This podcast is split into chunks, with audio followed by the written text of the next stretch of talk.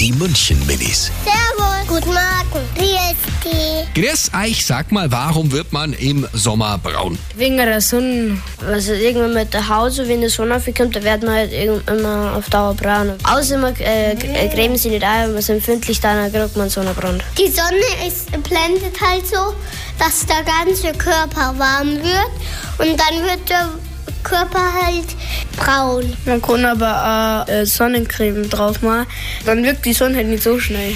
Die München Minis. Jeden Morgen beim Wetterhuber und der Morgencrew um kurz vor halb sieben.